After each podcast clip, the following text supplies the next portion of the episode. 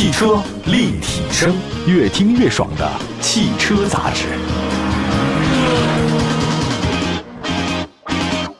欢迎大家，这里是汽车立体声。今天我们在节目当中呢，跟大家分享一个最近中保研二零二二第一批碰撞测试结果已经公布了，让我们等得太久啊！二零二二年都快过去了，第一批才来。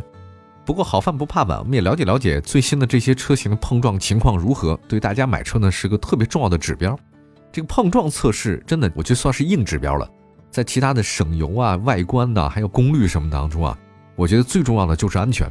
那在目前的这个国内市场里面，有两个大家比较关注的碰撞测试的机构或者说是指数啊，一个呢是 CNCAP，那这个大家非常熟，它是中国汽车技术研究中心有限公司负责运营的一个测试，大家听明白了，它是中国汽车技术研究中心，后面还有有限公司，它就是一个公司行为。那具体公司在哪儿呢？在天津，之前去过两次，也看过他们的碰撞的一些测试，做的比较早，所以后来很多 4S 店啊。他们就把那个中国 CNCAP 几星级呃放在这个自己卖车的这个宣传单上，但是后来有一阵儿呢，这个呃有人说是五星批发部啊，什么车都是五星五星，好像它的公信力稍微差了一点点。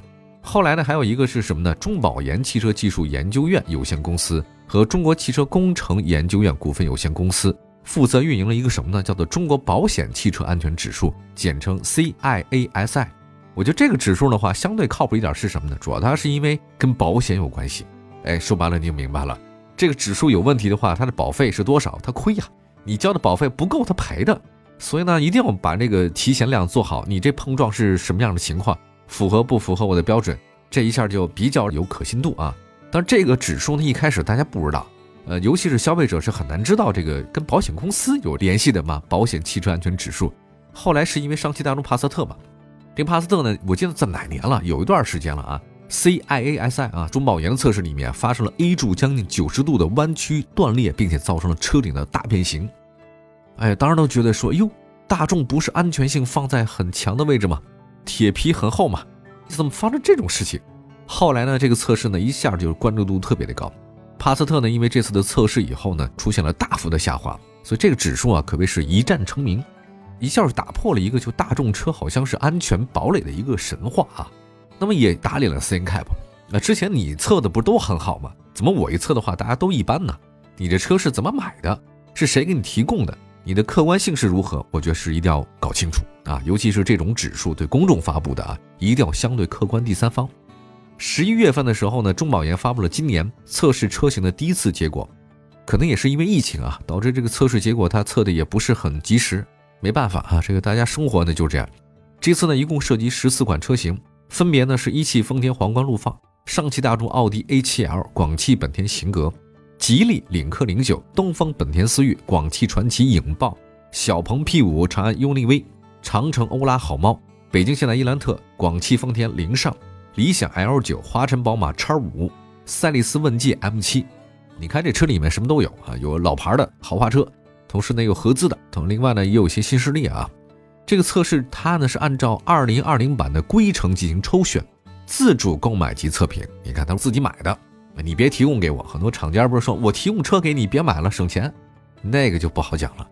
他提供那车里面缸给你换了，梁给你换了，什么东西都给你加固了，你说这测的还能准吗？所以得自己到市场中购买量产车，这才对啊！因为你消费者买的就是量产车，消费者不会买你特供车吧？结果发现了啊，这个测试的抽选车里面。说这个其中的耐撞性与维修经济性指数测试车辆选用前后端碰撞易损件较为丰富及市场占有率较大的车型，那说明白了就是什么车卖得好，我们测谁吧。还有一个，他那车内成员和车外行人安全测试呢，选了什么呢？选择了基本安全配置，也就是市场在售的最低安全配置的车型。你看这个就好，我要测那个高配车型，但你车里面什么都有，指数好啊。但是我要测那个低配车型，这个才是那个水桶最低的那个木栅栏，这个是良心的测试啊，因为买高端车或者说买高配车的人毕竟少，买普通配置车、买标配车的人还是多，而且他说辅助安全测试也选取了具有对应测试功能的最低配置车型，我觉得从这两点开始啊，中保研选取的这个对象就让我非常的敬佩啊，我喜欢这样的测试。测试结果显示啊，耐撞性与维修经济性分指数，领克零九、欧拉好猫两款车型评价为良好。皇冠陆放、奥迪 A7L、理想 L9、宝马 X5、问界 M 五款车型评价是一般。本田型格、长安 UNI-V、小鹏 P5、本田思域、广汽传祺影豹、现代伊兰特、丰田凌尚评价是较差。这个结构耐撞性方面啊，来看一下奥迪 A7L、宝马 X5、理想 L9，还有呢领克零九四款车型是优秀，欧拉好猫一款车型是良好。那么可维修方面的话呢？奥迪 A7L 的这个是优秀，皇冠陆放、欧拉好猫、宝马 X5 三款车型呢是良好，这是结构耐撞性啊。再看维修经济性方面，皇冠陆放、领克零九、欧拉好猫、丰田凌尚四款车型是良好。碰撞兼容性方面，领克零九、皇冠陆放、奥迪 A7L、理想 L9、问界 M7 这五款车型是良好。还有呢，在测试的十四款车型中啊，仅仅是小鹏 P5 呢，在低速结构碰撞测试当中，正面气囊发生误起爆。这误起爆其实比起爆还要危险，因为你这本来达不到你爆的标准，啪一下爆了。你说你在开车的过程当中，这有多危险？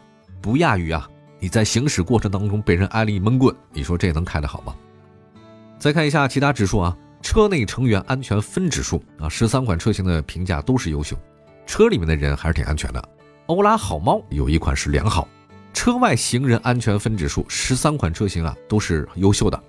那么现代伊兰特是良好的，车辆辅助安全指数呢分指数啊十二款车型都是优秀的。广汽影豹、现代伊兰特是良好。在这个测试当中啊，他结果发现有两款车型发生了 A 柱的弯折，这个就很危险。A 柱弯折是什么？A 柱啊前机盖子跟你挡风玻璃之间就是 A 柱。这 A 柱是非常非常重要的，这 A 柱要断了弯折了，您说这里面的驾驶员和副驾驶能好得了吗？结果 A 柱弯折的是什么车呢？问界 M7 和欧拉好猫，这两款车都是新能源，这个在近期市场上关注的也是特别高啊。所以我们也想想看，这个车到底能不能买？如果 A 柱都断裂了，就更何谈 B 柱或者 C 柱？因为 A 柱是支撑柱啊，尤其是前面的时候。正面碰撞其实概率要比其他侧面或者后面要多得多。一会儿呢，再为大家好好分析一下这两款 A 柱弯折的情况到底怎么回事。马上回来。汽车立体声，汽车立体声，欢迎大家继续关注我们的节目。我们的节目呢，全国两百多城市呢落地播出，线上线下，希望大家可以随时的关注。今天说说中保研二零二第一批的测试车辆。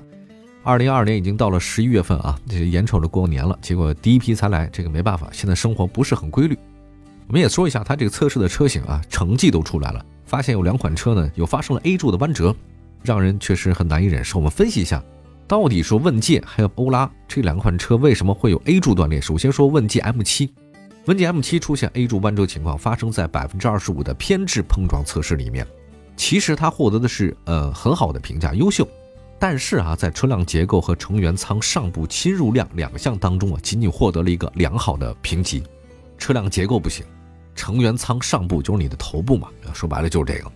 你看了一个图片就发现，问界 M7 在测试当中出现了 A 柱弯折，你的那个驾驶舱发生了这个变形。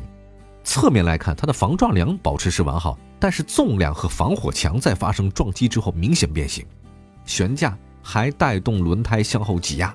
并且导致车门外板发生撕裂，当然这个其实总体来说它还是入侵度不是特别的大，就是问界 M7 的头部气囊在测试里面给假人足够的安全保护了，阻止它与车内其他部位发生了接触，降低了受伤的风险。它有气囊嘛？可是，在侧面的这个碰撞里面，车门发生了明显的变形，车顶也变形了。那那个侧气帘和气囊确实有给你保护了，它是有保护了，可它变形是非常大的。如果变形不这么大呢，对吧？那是不是会更好呢？还有一个在耐撞性与维修经济性方面，问界 M7 的总体评价呢是 A，良好。其中结构耐撞性确实不错，可维修性是一般，维修经济性呢是良好。前防撞梁静态尺寸为良好，后防撞梁静态尺寸为一般。在低速故障当中啊，不需要气囊弹开保护。那么问界 M7 车头和车尾的保险杠采用了塑料材质，减少了低速碰撞后更好零部件的成本。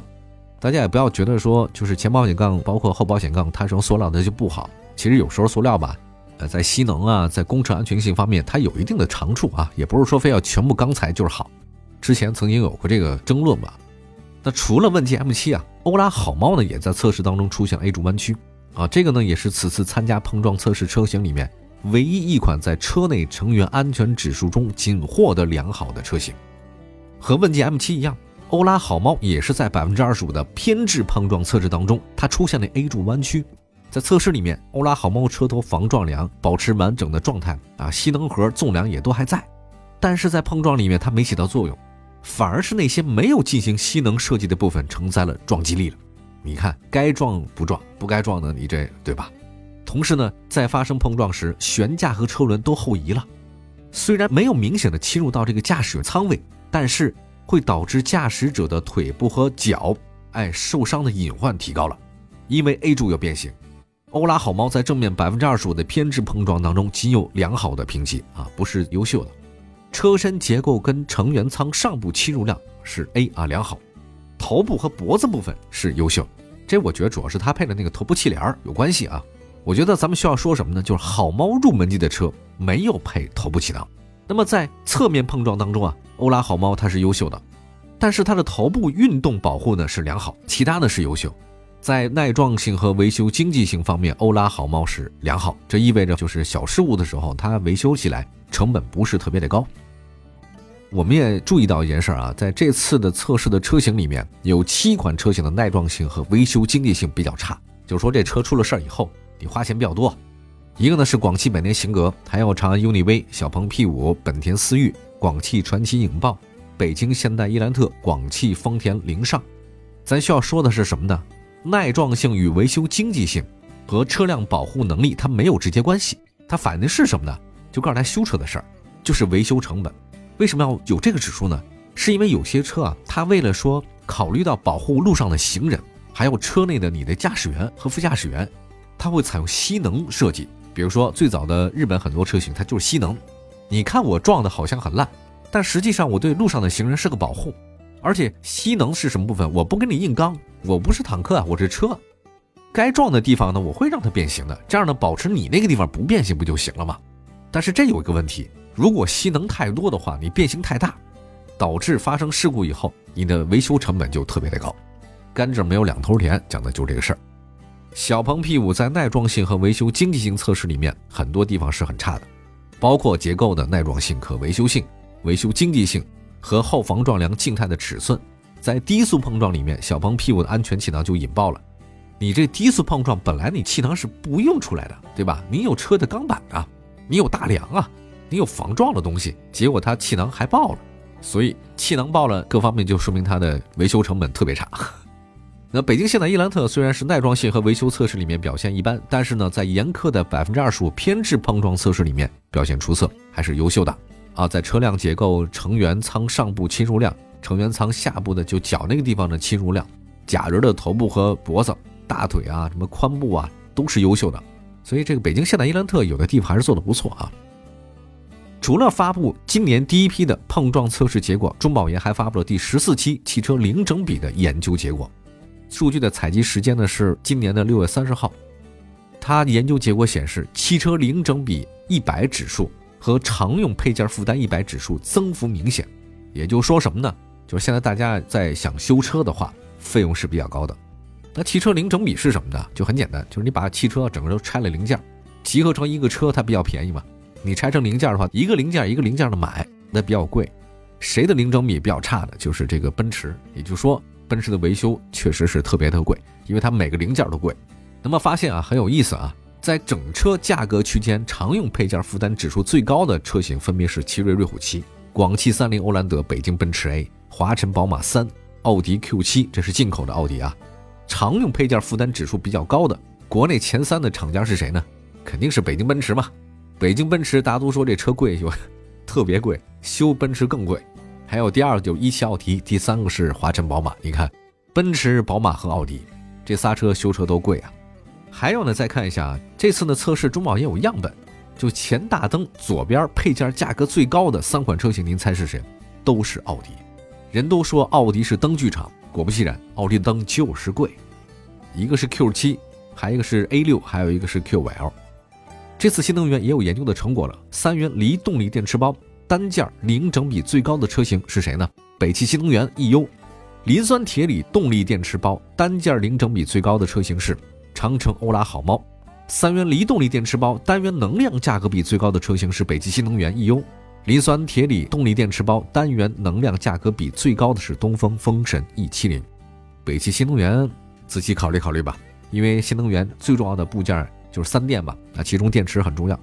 数据显示呢，华晨宝马三款车型的零整比突破百分之七百，单独买零件凑一车是你买一个车的七倍。一个是宝马三，一个是宝马叉三，还有宝马 X 一。二零二一款北京奔驰 C 级的零整比高达百分之八百二十七点八二，北京奔驰 A 也达到百分之七百六十一点二八。奔宝这三款车值不值呢？这个价格是不是有点高了呢？相比宝马、奔驰的高零整比，雷克萨斯 ES 三百 H 的百分之六百零八点零九，让人感到有点意外啊，它确实低。同时，丰田亚洲龙、RAV4 零整比也都超过了百分之五百，广汽丰田雷凌超过百分之五百。